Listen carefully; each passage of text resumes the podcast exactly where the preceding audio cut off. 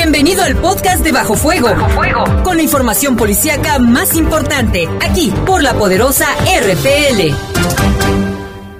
Tilano, Iván Rivera y Lalo Tapia. Trabajamos en conjunto para mantenerte informado de los sucesos más importantes ocurridos al momento. Ocurridos al momento.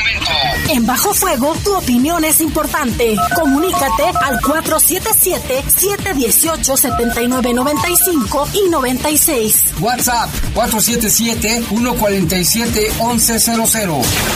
En Bajo Fuego, esta es la información.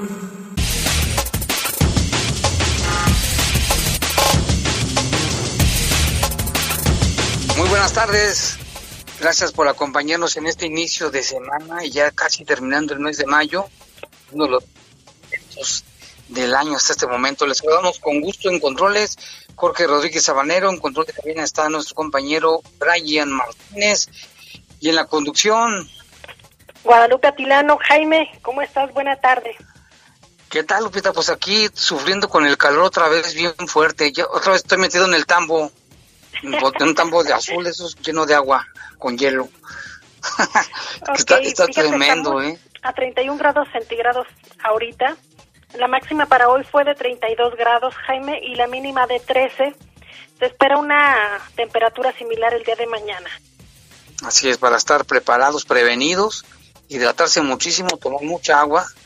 Y si sale, tenga, cóbrase con, ¿cómo se dice?, bloqueador y algún sombrero, que le cubre también porque es peligroso. Yo soy Jaime Ramírez, vamos a presentar un avance de la información. Detienen policías municipales a los responsables de un doble homicidio en la colonia Los Olivos, aquí León. Investigan homicidio de una mujer y lesiones contra otra. Dos mujeres, al parecer ahí fue una riña en la colonia Santa Clara. Niega el alcalde de Acámbaro, Alejandro Tirado, haber sido detenido por la aportación de armas y nos va a aclarar la situación. Protección Civil y bomberos atienden nuevamente un incendio en Presa Blanca. Sí, y además otros incendios en la zona sur que hoy hizo que amaneciera la ciudad llena de humo, otra vez. En información del país exigen justicia en el caso del crimen de una joven estudiante de la Universidad de Nayarit.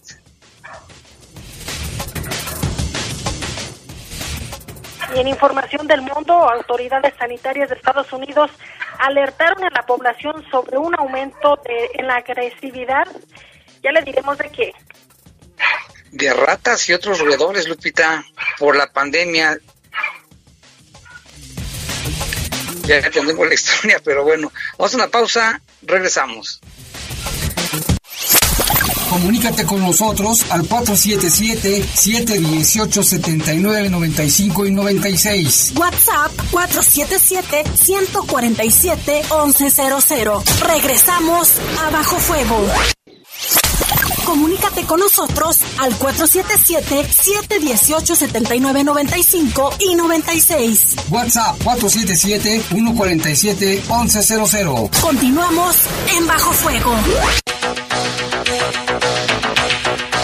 7 con 6, el tiempo pasa y no se detiene. Vámonos con información del país. Durante el fin de semana del viernes 22 de mayo, el domingo 24, se registraron 248 homicidios dolosos en el país esto de acuerdo con el informe de víctimas por delito de homicidio, fiscalías estatales y dependencias federales, compilado por el Secretariado Ejecutivo del Sistema Nacional de Seguridad Pública.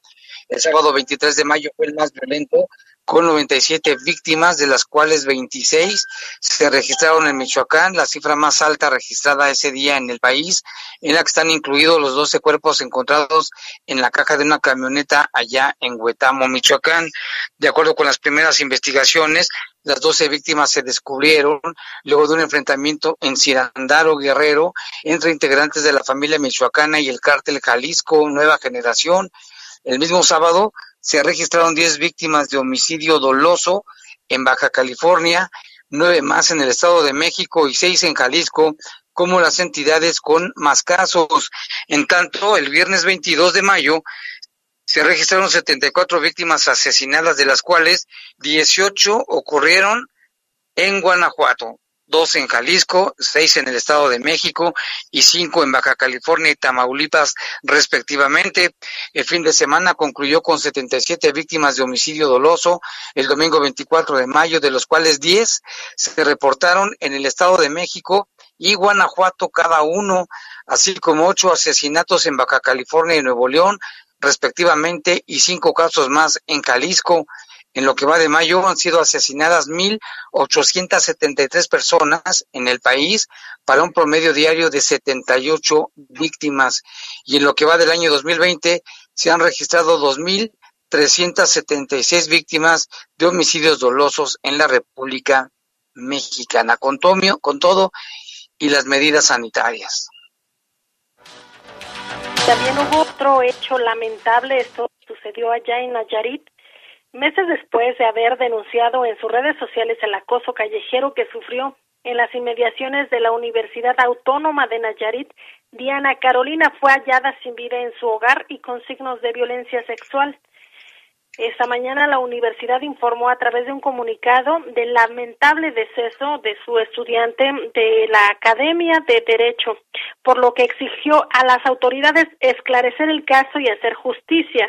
De acuerdo con los primeros reportes, presuntamente Diana Carolina fue agredida sexualmente y su cuerpo presentaba daños ocasionado por arma blanca, no obstante, aún se espera la confirmación de las autoridades correspondientes. Se da a conocer también que Diana Carolina publicó en sus redes sociales el acoso callejero que fue víctima en una parada de camión al salir de la universidad. Textualmente decía, el tipo me sigue y me ve el pecho con mirada penetrante, me dice que si quiero una bebida, que él me la invita. Le digo que no y comienza a acercarse cada vez más para en una ocasión intentar besarme. No saben el asco y la incomodidad que sentí. Se los juro, eh, sientes una impotencia enorme y sabes que es lo peor, que había un sinfín de gente ahí mismo que solo me miraba en lugar de decir algo. Eso es lo que ella había publicado y posteriormente se da a conocer que esta joven fue encontrada en su hogar con signos de violencia sexual y asesinada. Fíjate qué noticia fue hashtag, ¿eh? Todos el hashtag justicia para Diana. Un caso más está preocupante, sobre todo que ella ya había advertido de que había sido objeto de acoso en la calle. Ya hace algunos días recordarás, Jaime, que el feminicidio ocurrió ya para dar a conocer que este número ya es el 68 de la contingencia por COVID-19 y también mencionar que el secretario de Seguridad eh, a nivel federal, Alfonso Durazo, informó ya hace algunos días que habían bajado los crímenes eh, de acuerdo con las cifras. No sé qué pienses tú, Jaime. Pues sí, ya ves que las cifras luego no son exactas ni precisas y a veces tienen desfases, ¿no? pero bueno. Y hablando precisamente de el pasado mes de abril se cometieron 267 homicidios dolosos en contra de mujeres, la cifra más alta en la historia de este registro desde el año 2015, de acuerdo con el documento Información sobre Violencia contra Mujeres, Incidencia Delictiva y Llamadas de Emergencia al 911, elaborado por el Secretariado Ejecutivo del Sistema Nacional de Seguridad Pública. En el informe con datos al 30 de abril de 2020 se detalló que en enero se reportaron 247 homicidios dolosos, en febrero fueron 219, en marzo 254 y con los 267 de abril, en lo que va del año se han cometido 987 feminicidios. Antes de abril del 2020, la cifra mensual más alta de homicidios dolosos en que la víctima fue una mujer fue en diciembre de 2018 con 259 casos.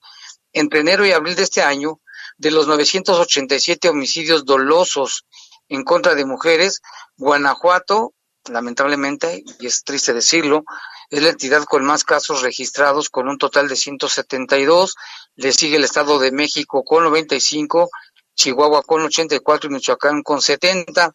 En ese periodo, en la Ciudad de México, se registraron 42 homicidios dolosos en el que la víctima fue una mujer y Campeche es la única entidad con una cifra de cero casos en lo que va del año. En relación con feminicidios, homicidios en los que la víctima es asesinada por su condición de mujer. En abril se reportaron 68 casos en el país para sumar un total de 308 en lo que va del año. El reporte establece que fueron 73 casos de este delito en enero 91, en febrero 76 y en marzo 76 en marzo de este año.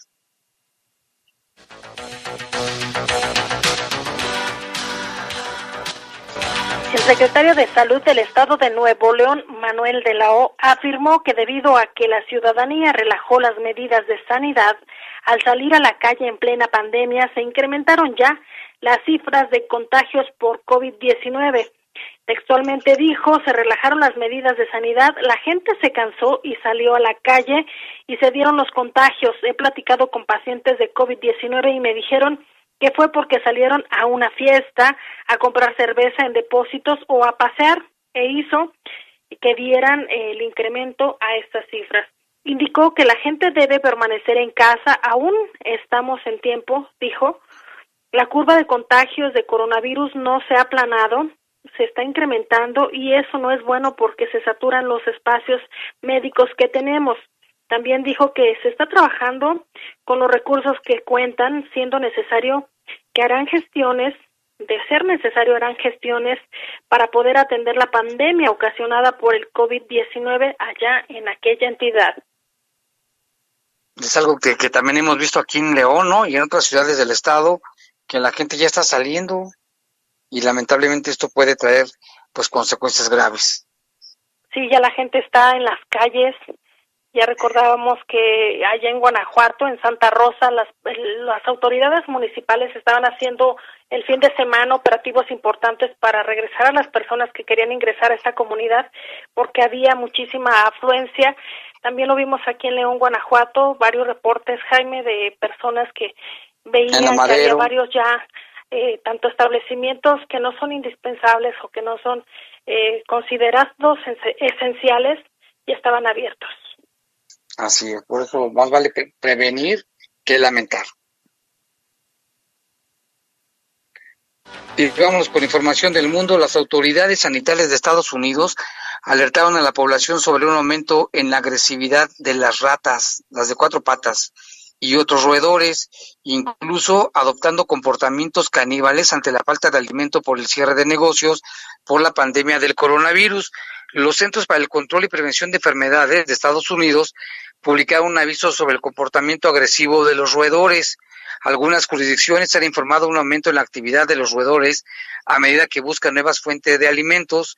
Notificaron en un comunicado desde comienzos de la pandemia ha habido un aumento en los informes de canibalismo de ratas e infanticidio en ciudades como Nueva York, así como más quejas de presencia de ratas en áreas residenciales, a medida que los humanos producen más desperdicio de alimentos en sus casas. Sugiere que los propietarios de viviendas y restaurantes revisen sus propiedades y sellen los agujeros donde las ratas puedan colarse y comer basura. Pues fíjate, otro fenómeno que no lo habíamos percibido, ¿eh? por lo menos yo no me, ni había pensado en eso, veíamos que también es un problema. Y por otro lado, un video que circula a través de las redes sociales muestra el momento en que un grupo de mujeres se agarran a golpes, supuestamente porque una de ellas intentó meterse en la fila en la que desde temprana hora vecinos de McAllen, Texas, esperaban para ingresar a una tienda departamental. En la grabación de 27 segundos de duración se observa al menos a ocho mujeres participar en la trifulca que se registró, pues ya le mencionábamos allí en McAllen, en las inmediaciones de una tienda de ropa. Eh, también mencionar que de acuerdo con los medios locales las filas eran largas y presentaban pues desorden en estas situaciones. Eh, también hay que mencionar que esto se debe a que las autoridades están limitando el ingreso a clientes para evitar contagios de COVID-19 y al ingresar a la tienda se ofrece gel antibacterial a los clientes, así como una toallita desinfectante para limpiar los carrillos con los que transportarán sus artículos. Así las cosas allá en McAllen, Jaime. Me recordaban los que, los que le llaman Viernes Negro, ¿no? Viernes Negros cuando se mete la gente a comprar y ahorita pues estaban peleando nada más en plena pandemia, imagínate nada más. Sí, es un video que se viralizó, que se encuentra también ya en redes sociales. No, hombre. Y en otra información, allá en Utah, en Estados Unidos, un nuevo y macabro suceso ha puesto en jaque a las aplicaciones de citas, fíjese, porque resulta que a través de Tinder, un hombre conoció a la mujer que se convertiría en su víctima y quien fuera encontrada sin vida en la casa de esta persona. Los hechos ocurrieron el pasado domingo en la ciudad de Lighton, donde un hombre utilizó la aplicación Tinder para conocer a una mujer de 25 años, a quien llevó a su casa para cometer el atroz crimen al clavarle un arma blanca en repetidas ocasiones.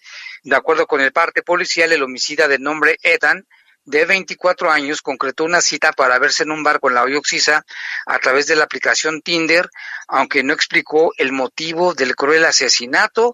Fue detenido y lo acusan ahora de asesinato en primer grado. Mucho cuidado con las redes sociales, lo hemos dicho muchas veces, Lupita, Facebook y Tinder ahora y es otro tipo de aplicaciones porque mira esta muchacha en qué fue a terminar. Sí, es que hay muchas aplicaciones, Jaime, para buscar parejas fuera de cualquier relación formal.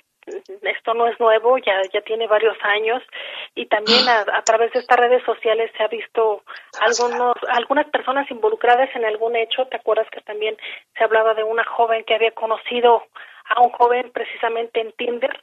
que posteriormente se hicieron novios y, y ya después él la violentaba.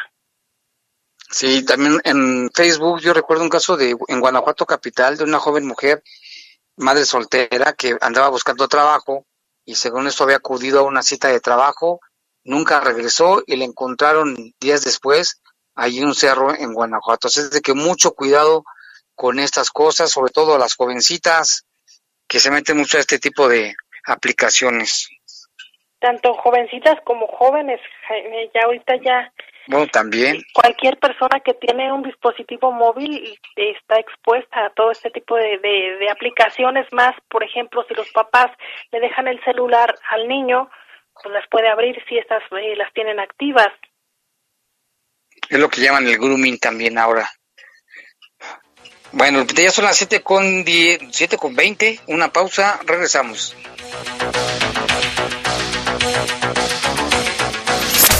Comunícate con nosotros al 477-718-7995 y 96. WhatsApp 477-147-1100. Regresamos a Bajo Fuego. Comunícate con nosotros al 477-718-7995 y 96. WhatsApp 477-147-1100. Continuamos en Bajo Fuego. 7 con 21 de la tarde, vámonos con información. Policías municipales detuvieron a dos hombres acusados de un doble homicidio y de lesiones con arma blanca a otra persona durante una riña en la colonia Los Olivos. Durante la madrugada de este lunes se reportó el número de emergencias 911, una riña campal entre la calle Santa Rebeca y Santa Ana de la colonia Los Olivos, donde se registraban varias personas lesionadas con arma blanca. Al arribar los preventivos, según el comunicado, se tuvo conocimiento que tres participantes en la riña, quienes habían resultado lesionados, habían sido trasladados por sus medios a recibir atención a una clínica médica de la colonia Flores Magón.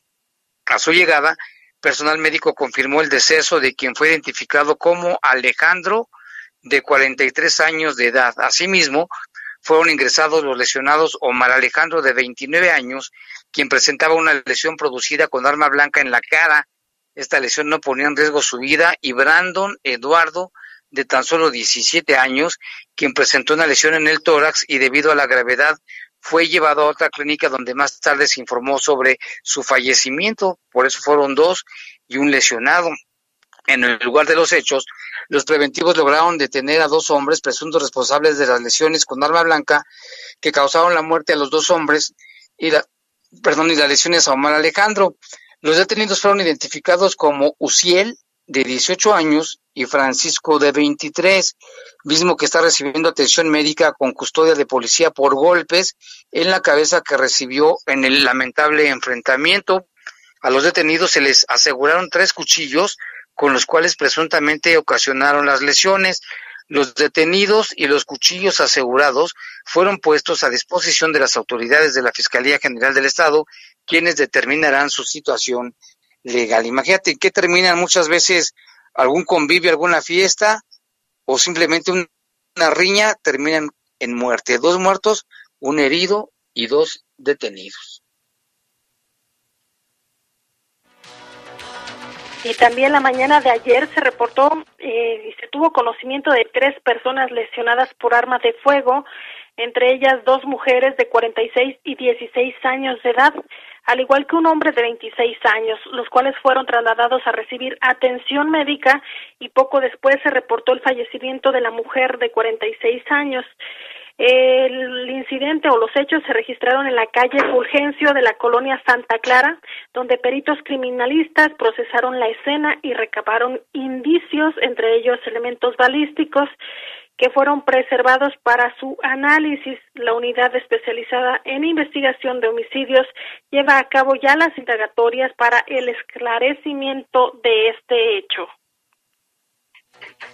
Esto fue ayer muy temprano, recibimos también muchos reportes de la gente que nos decía que algo estaba pasando en esa zona porque había mucho movimiento de patrullas. Finalmente se habló de que había una persona fallecida, después mira, ahí está el resultado, se ignoran las causas. Y también otra información, la tarde de ayer, la unidad especializada en investigación de homicidios inició las indagatorias en torno a una persona del sexo masculino, un hombre de 37 años, que fue fallecido por disparos de arma de fuego en el interior de su domicilio en la calle Asís, en la colonia San Francisco de Asís. En el sitio, peritos criminalistas recabaron indicios balísticos durante el procesamiento de la escena, encontrándose en proceso las indagatorias para el esclarecimiento de este caso. A Laura según nos informan, lo apodaban el Papas y el 9 de mayo habían asesinado a su esposa y a un hermano en esa misma colonia conocida como la Sanfra, muy famosa, la colonia Sanfra, que fue otra vez escenario de un homicidio. Y en San Francisco del Rincón, la tarde de ayer, mediante un reporte de un hospital que tomó conocimiento del ingreso de dos personas, eran dos hombres de 26 y 37 años de edad, los cuales iban lesionados por arma de fuego, siendo el estado de salud de ambos grave, los hechos ocurrieron en el exterior de un domicilio de la calle 5 de Mayo de la colonia Renovación, donde peritos criminalistas también ya tomaron eh, medidas de este caso. Ataques con arma de fuego allí en la calle de Valle de San José, de la colonia Valle de San José, reportaron dos personas heridas por proyectil de arma de fuego. Los lesionados se llaman, bueno, lesionado Luis Ernesto de 27 años, el primero, quien presentaba una herida en la espalda y otra en el brazo derecho. También resultó herida María Isabel de 49 años de edad, quien presentaba una lesión en el pómulo y en la espalda. Y los presuntos responsables, según información, viajaban a bordo de una camioneta de color azul. Es todo lo que se sabe. Y por otra parte, agentes de investigación criminal de la Fiscalía General del Estado cumplimentaron una orden de aprehensión eh, a Marco, Marco alias el plebe, inculpado en el homicidio de su cuñado, quien lesionó mortalmente con un arma blanca en el interior de su domicilio el pasado miércoles. El plebe fue llevado al juzgado de oralidad penal donde un agente especializado del Ministerio Público de esta Fiscalía le formuló imputación ante un juez basado en la evidencia integrada en la carpeta de investigación y al término de la audiencia el juzgador resolvió vincularlo a proceso penal por el delito de homicidio en agravio de Hugo. Además, se estableció medida cautelar de prisión preventiva. La unidad especializada de investigación de homicidios de la región A y la Agencia de Investigación Criminal llevaron a cabo las pesquisas en torno a este crimen, logrando obtener datos de prueba mediante estudios periciales forenses e información obtenida en las entrevistas de los testigos que permitieron esclarecer el mecanismo de los hechos e identificar al plebe como el autor de los mismos. ¿Te acuerdas de este caso, no? Que aquí también se reportó que entre cuñados habían peleado y pues ya están en el proceso penal. Sí, un hecho que se registró en la calle Esmeralda de la colonia Valle Hermoso, que tiene razón Jaime, nosotros dimos cuenta sobre esa información. Y en otra información, el alcalde de Acámbaro negó rotundamente, Alejandro Tirado Zúñiga, que haya sido detenido por la aportación de armas ilegales en el estado de Querétaro. A través de un video que se difundió por redes sociales, dijo que se trató de un filtro de revisión en ese estado, en Querétaro, a sus escoltas, pero que todo está en regla y que no hay ningún problema y que nunca estuvo detenido. Vamos a escuchar lo que dice el alcalde de Acámbaro, Alejandro Tirado Zúñiga. Y hago este video nada más para aclarar una nota que se difundió por medio de redes sociales y algunos medios de comunicación respecto a que me encontraba detenido por portación de arma de fuego en el estado de Querétaro sin permiso. Y bueno, decirles que no es cierto, yo me encuentro bien, estoy con mi familia, aquí se encuentra mi hija, la mayor, aquí a mi lado izquierdo se encuentra mi esposa con mi bebé, una bebé de, de 10, 11 días de nacida, entonces no es cierto de que, me encuentre detenido. Hubo, efectivamente hubo un incidente, con la Policía Municipal y la Fiscalía del Estado de Querétaro que detuvieron para verificar que todo estuviera en orden de, con los elementos que me acompañan de seguridad.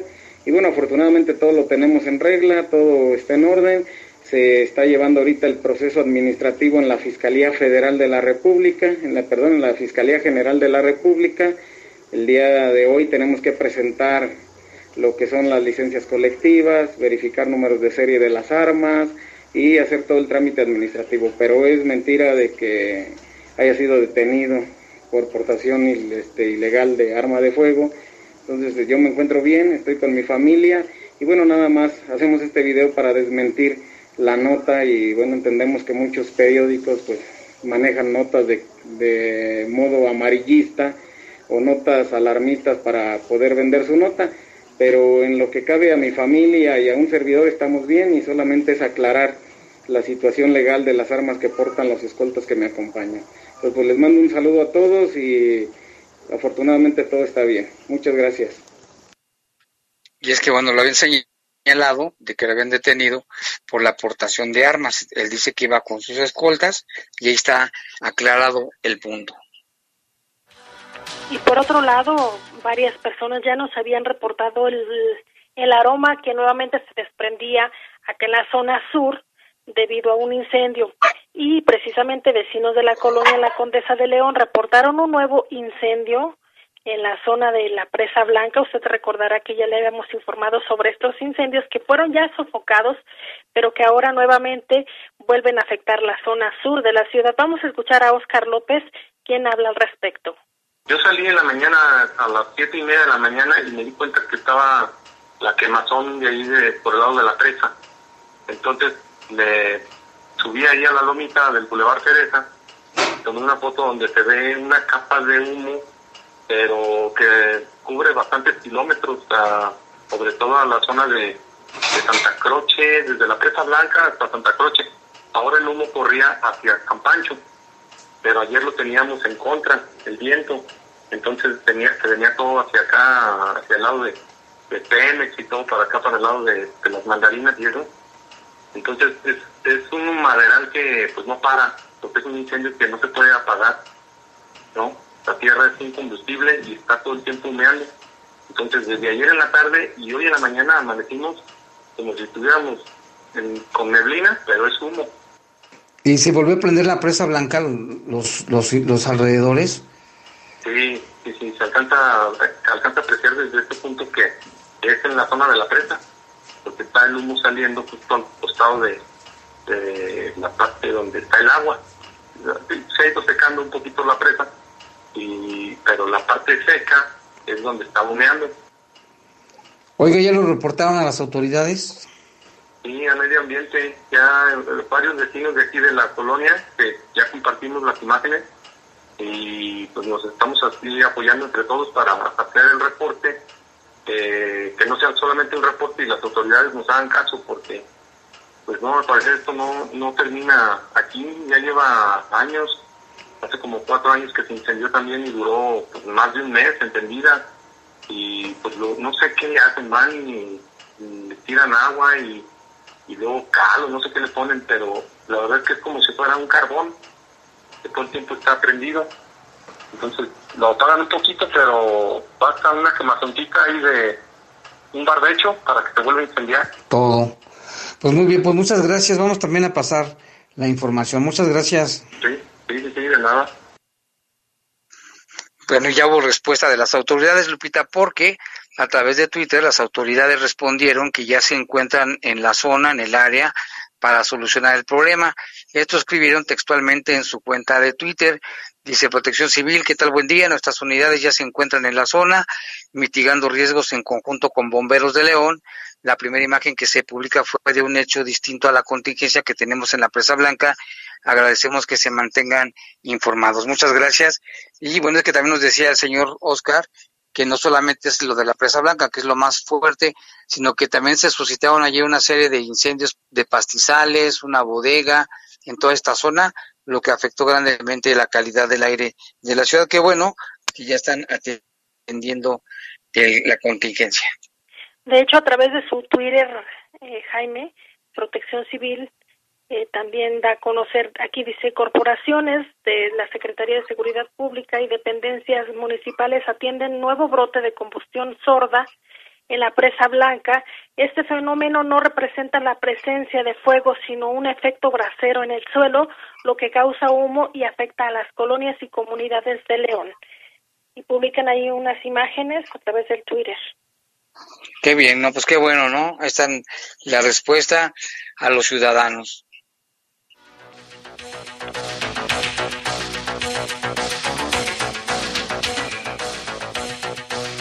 Y bueno, ya estamos muy cerca de, esperemos, ¿verdad? De las lluvias, de la temporada de lluvias. Y bueno, pues ya el sistema de aseo público dijo que ha recaudado más de 140 toneladas de basura de ríos y arroyos aquí en León. Tenemos la información con nuestro compañero Jorge Camarillo. El director del Sistema Integrado de Aseo Público, José Roberto Centeno, informó que han retirado 140 toneladas de basura en arroyos y ríos previo a la temporada de lluvias. Puntualizó que son 29 arroyos que cruzan varias colonias y que año con año se limpian. En el caso eh, del sistema integral de aseo público, nosotros también tenemos ya las zonas, tenemos eh, la ubicación geográfica de los arroyos y sabemos en dónde nos crece más la maleza, o bien eh, hay deslaves de tierra en las laderas, y, esto, bueno, amerita que nosotros estemos atendiendo. Hay un problema fuerte que se tiene también por los residuos, que en, algunas zonas nos depositan residuos voluminosos. Aquí ya no nada más estamos hablando de hierro, estamos hablando también ya de elementos, de residuos. José Roberto Centeno dijo que se limpiaron arroyos como el Granizo, Sardeneta, Marichis, El Salto, Las Liebres, Las Huertas y han llegado a una cobertura de 317 mil 803 metros cuadrados. Para esta temporada de lluvia se pueden hacer reportes ciudadanos para evitar alguna contingencia causada por maleza en ríos y arroyos al teléfono 072 y al teléfono de aseo público 194-2600. Informó para el Poder de las Noticias Jorge Camarillo. Pues ahí está esta información. Y vamos con algunos reportes, Lupita, porque tenemos muchísimos. Aquí nos llaman, nos dicen Jaime, buenas noches. En las noches queman basura atrás de la ribera, en unos lotes baldíos casi llegando a la calle Antillón, y tengan cuidado con los carteristas en las orugas porque andan dos mujeres y dos hombres con bolsas de mandado, haciendo, haciéndose pasar como buenos samaritanos o buenas personas, pero en realidad dice que andan robando carteras, que tengan mucho cuidado. También aquí nos dice, hola, buenas tardes, saludos al noticiero, soy el señor Eleazar, quiero hacerles una pregunta, que ustedes saben que si Zapal va a perdonar algo de dinero y si me pueden decir por favor en dónde hay que ir a pedir ese descuento. Este descuento, como lo comentábamos hace unos días, está llegando de manera automática y depende de su consumo de agua que tenga en su casa. Si tiene un consumo bajo, se le condona el 100% hay otra medida que es el 50%, el 30%, y los que gastan muchísima agua, esos no tienen derecho a, ningún descuento. Les sugiero que hable el 073, que es el teléfono de Zapal, para que le den más información, pero se supone que esto es de manera automática y que es un apoyo por la contingencia. También Dani Tinoco nos llama, un saludo Dani, Jaime dice, ayer domingo los del ejército de San Nicolás de los González detuvieron a un hombre con droga. ¿Saben ustedes algo? Hasta el momento no hemos visto ya la presencia, nos han reportado la presencia de elementos de la Guardia Nacional en diferentes colonias, en la María Dolores, en la Azteca, en Manzanares, allá por el rumbo de San Miguel también, Jardines de Jerez. Lo que pasa es que luego ellos vienen y hacen operativos, este, ¿cómo se dice? exclusivos y no dan la información de un momento a otro, pero vamos a indagar sobre este respecto. Y vamos a una pausa, regresamos con más en Bajo Fuego. Comunícate con nosotros al 477-718-7995 y 96. WhatsApp 477-147-1100. Continuamos en Bajo Fuego.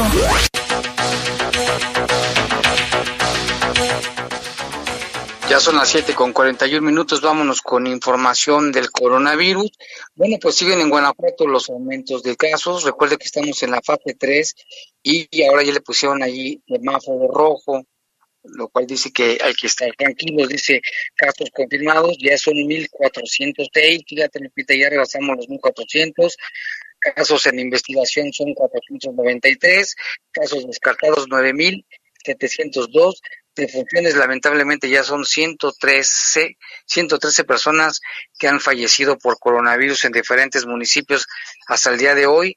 Hay 447 casos recuperados y también aumentó la cifra de casos de transmisión comunitaria 1256 y es que Lupita pues mucha gente como que pensó que esto ya se acabó porque yo vi este fin de semana en muchos lugares fiestas, reuniones, gente en la calle, en los restaurantes, ahora le vamos a dar información al respecto, pero ¿cómo ves tú la situación, Lupita? Y eso que estamos en semáforo rojo.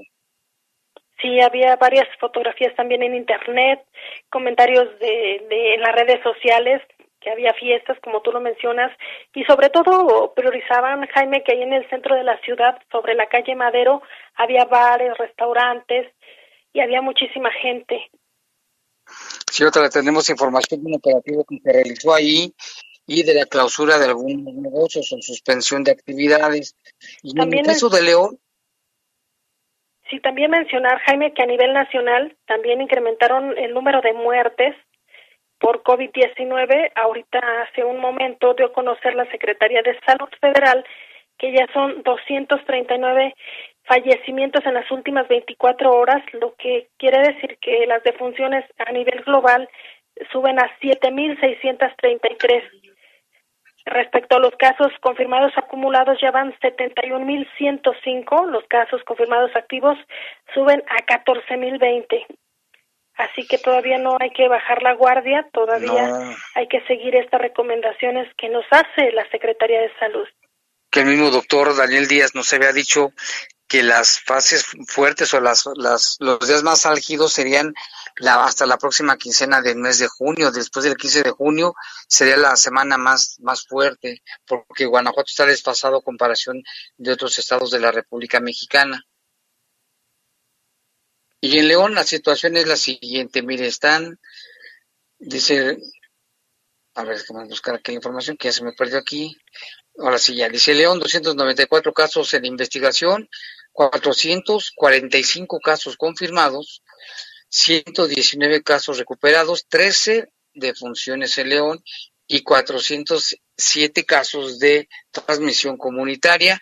Y ahora pusieron ahí una ventanita que dice Plan de Acción Guanajuato, semáforo estatal para reactivación, estatus actual rojo. El semáforo se actualizará manualmente, no, perdón, semanalmente y en este momento pues estamos en rojo para que tenga precaución y como dices tú, Lupita, que no se baje la guardia. Y al respecto, autoridades municipales, Jaime, realizaron un operativo especial y suspendieron las actividades de seis cantinas y dos centros nocturnos. También fueron sancionados dos restaurantes bares por no respetar las medidas sanitarias.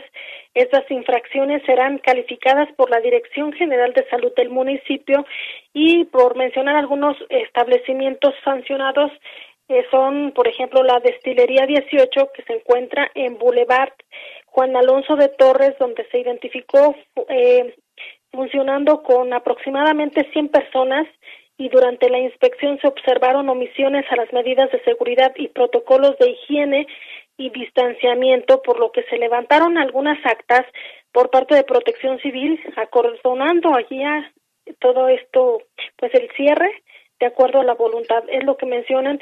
Eh, de igual forma, otro establecimiento fue el ubicado en Boulevard Campestre, en un establecimiento de nombre Cervecería 21, con 200 personas aproximadamente se encontraba eh, señalan que se le detectó la omisión también de medidas de seguridad y protocolos de higiene.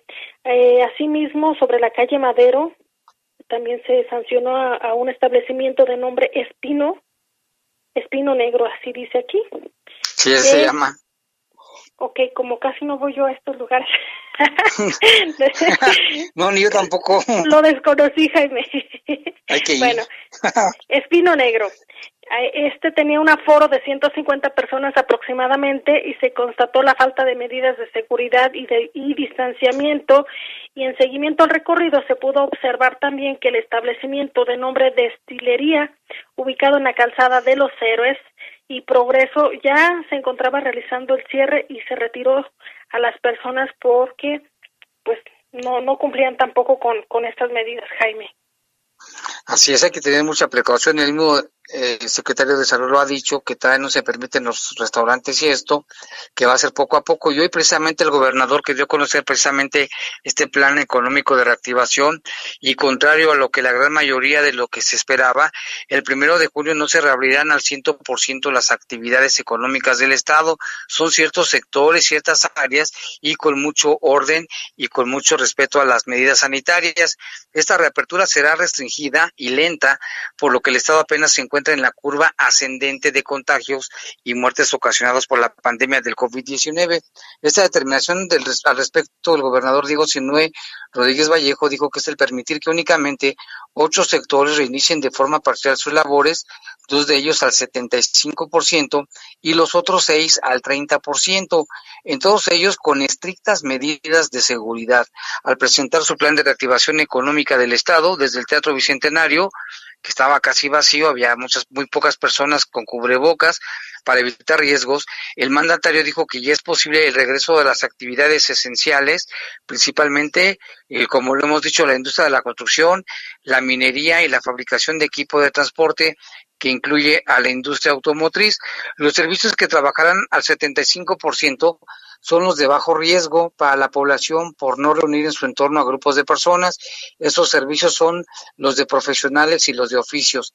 El otro sector ubicado en el 75% es el de comercio al por mayor, y para reiniciar al 30% se eligieron los siguientes, calzado, pero únicamente lo relacionado con la proveeduría industrial y de salud, vestido y la confección, solo a los que proveen uniformes para la industria y también al sector salud, servicio de apoyo de negocios, restaurantes y hospedaje, comercio al por menor y plazas comerciales, con excepción de bares, cines, áreas de fast food y áreas comunes de juegos. A través de envíos por WhatsApp, la autoridad estatal informará sobre esta determinación, la cual también puntualiza que los sectores no habilitados son áreas de actividades físicas al aire libre, espacios públicos al aire público, espacios públicos cerrados, servicios administrativos para educación, clubes deportivos o sociales, eventos sociales, servicios inmobiliarios y de alquiler y personas vulnerables por COVID-19. Para el regreso a las demás actividades se hizo un semáforo estatal que será un semáforo que se actualizará semana a semana para que el regreso sea ordenado, gradual y con responsabilidad.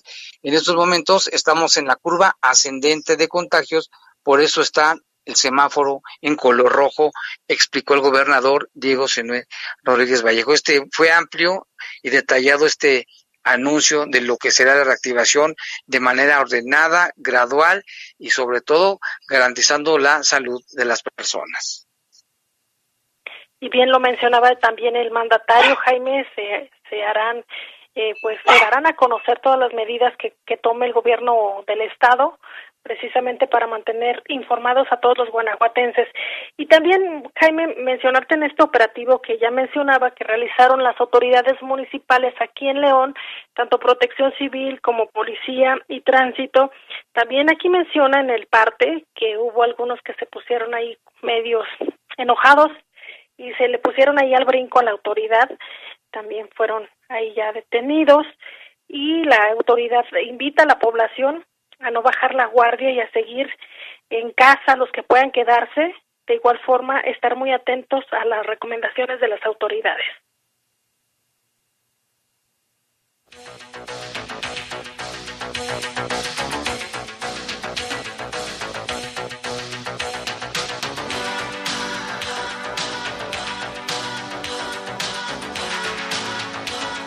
Hay más información, vamos a ir con nuestro compañero Jorge Camarillo, que también tiene información relevante en cuanto a una entrevista que se realizó con Javier Quiroga, el titular de, de la Asociación de la Red Estatal de Bares y Cantinas de Guanajuato. Vamos a escucharlo. El presidente de la Red Estatal de Bares y Cantinas de Guanajuato, Javier Quiroga López, lamentó el hecho de que este fin de semana antros de la calle Madero hayan abierto sus puertas Señaló que en cambio ellos se están capacitando para reaperturar con las debidas medidas sanitarias. Una de ellas es la que estamos en este momento teniendo, es modificar nuestros aforos. Los aforos de los bares y cantinas que representamos están ajustando a tenerlo a un 30 a 40% máximo de, nuestra propia capacidad. Establecer también todas las medidas de sanitización, tanto en el establecimiento como personal y también los clientes para este efecto, concluimos con la eh, Dirección de Hospitalidad de Turismo y la Dirección de Protección Civil que a partir del lunes, a través de una plataforma del municipio, estaremos empezándonos a capacitar para poder tener todos estos protocolos bien establecidos y poder abrir de manera gradual y segura para evitar el riesgo de contagios. Javier Quiroga pidió piso parejo para quienes se dedican a la comercialización de alimentos y bebidas. Pero lo que pasó ayer en la Madero, particularmente como me preguntas, sentimos que eh, nos había anunciado el señor gobernador que eh, centros nocturnos, discotecas y antros serían los últimos en abrir en función de la gran aglomeración que convocan. Y ayer lo vimos. Lo que estamos nosotros pidiendo es que haya un piso más parejo para todos los comerciantes en servicio de alimentos y bebidas. El líder de los baristas y cantineros, Quiroga López, destacó y reconoció el apoyo que han recibido por parte de la Dirección de Hospitalidad y Turismo a través del programa León Contigo y que han sido beneficiados los trabajadores del ramo para hacer frente al paro económico causado por la pandemia. Informó para el Poder de las Noticias Jorge Camarillo si está también la postura de los que se dedican a estos negocios. Y aquí nuestro compañero Rafael Vargas nos mandó la, la ¿cómo, cómo es el descuento de Zapal?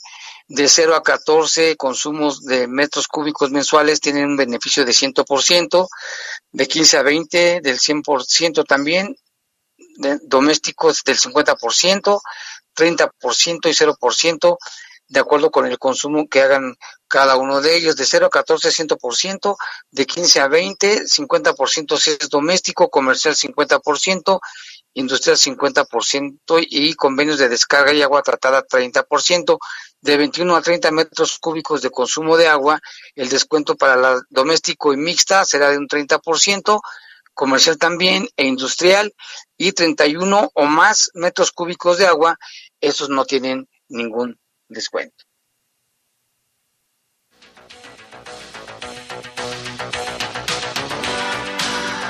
Y también acá nos están preguntando, bueno, siguen mandando los en WhatsApp eso de la de los beneficios del gobierno federal y que te van a dar 25 mil pesos, no les haga caso, es totalmente falso, ya lo comentaba también el, el delegado de, bueno, el, el, representante de las delegaciones aquí en Guanajuato, Mauricio Hernández, nos decía que esto es falso y que tuvieran mucho cuidado. Aquí nos reportan, dice, quiero reportar a unas personas que están de paracaidistas en la colonia Observatorio y nos pasan la dirección que vamos a pasar a las autoridades.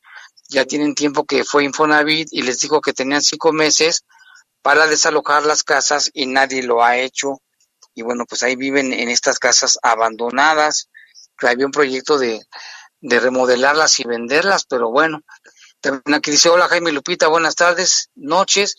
Si ya el presidente está dando luz verde a eso que dicen que el sábado darían las gracias, ahora cómo han de, venir los años, que según se murieron a eso y ya supieron cómo se asusta la gente, gracias a todo su auditorio.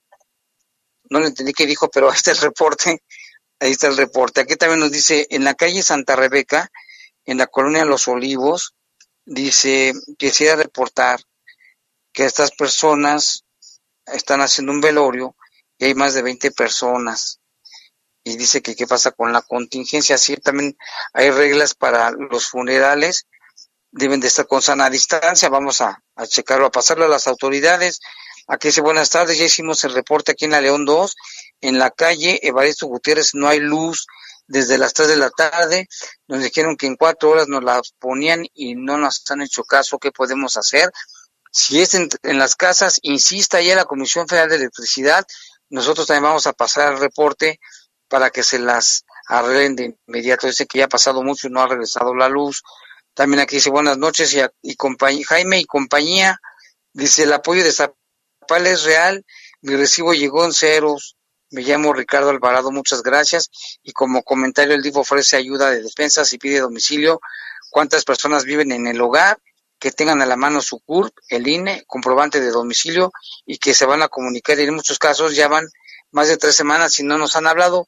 Y dice, eso es el caso de esta persona. También acá le mandamos un saludo al Pepón que nos está escuchando.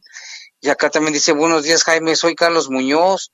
A ver si me puedes ayudar a conseguir trabajo, soy débil visual si alguien tiene gotas de sobra de timolol, mi teléfono es el 477-266-5959. Carlos, ya nos había hablado en muchas ocasiones y ya mucha gente se ha quedado, se ha puesto de acuerdo con él.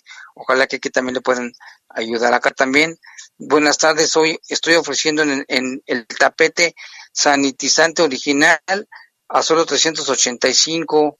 Es doble, les mando la foto el video es una persona pues que no tiene trabajo y ahora se dedicó a hacer esto, pues que bueno, es una oportunidad también. Y acá otro reporte dice, buenas tardes, Silvita. Y también para las personas que han solicitado información respecto a los módulos del INE, fíjate que ahora ya pueden solicitar una constancia digital mientras pasa la contingencia. A partir de hoy, 25 de mayo y hasta el primero de septiembre del 2020, podrán solicitar una constancia digital para que puedan hacer sus trámites en cualquier lugar y tiene validez ante el INE, eh, pues para que no se queden sin el trámite de su credencial, ya que ahorita por la contingencia no están atendiendo o si están atendiendo es muy lento el, servicio, Jaime, lo pueden tramitar a través de la página del INE, ahí vienen todos los requisitos para que si usted está en esta condición, que se le haya eh, perdido su credencial de lector o que ya haya caducado, pues puede tener como recurso este. Sí, eh, va a ser temporal mientras pasa la pandemia, pero mientras tanto yo creo que sí es de mucha utilidad, ¿no? Así es, y te digo, es fácil, lo puede tramitar a través de la página del INE, así le pone usted, eh, es una constancia digital. De hecho, entró en vigor a partir del día de hoy. Así es, para que tome, lo tome en cuenta y esto va a ser de, gran utilidad ahorita que no se pueden ir a las oficinas y bueno pues también aquí nos dicen también para reportar una señora que maltrata a un perrito tiene amarrado en la entrada de su casa de noche con una cadena de como medio metro y no se puede hacer a la sombra, está todo flaco, a ver si pueden ayudar, nos pasa el domicilio, ahorita mismo lo vamos a pasar al Centro de Control y Bienestar Animal, muchas gracias por hacer el reporte. También Dani dice ayer domingo lo del ejército en San Nicolás de los González detuvieron a un hombre que sabemos algo al respecto. No todavía nos han dado la información, pero vamos a estar pendientes. Ya se nos acabó el tiempo, Lupita. Muchas gracias a toda la gente que se comunicó con nosotros. Gracias por escucharnos. Gracias al equipo. Nos escuchamos mañana en Bajo Fuego y a partir de mañana a las siete y media de la mañana. Los servicios informativos de la poderosa RPL presentaron el noticiario policiaco de mayor audiencia en la región. Bajo fuego. Bajo fuego. Gracias por tu atención. Hasta aquí, los sucesos policíacos más importantes de Bajo Fuego. Bajo Fuego.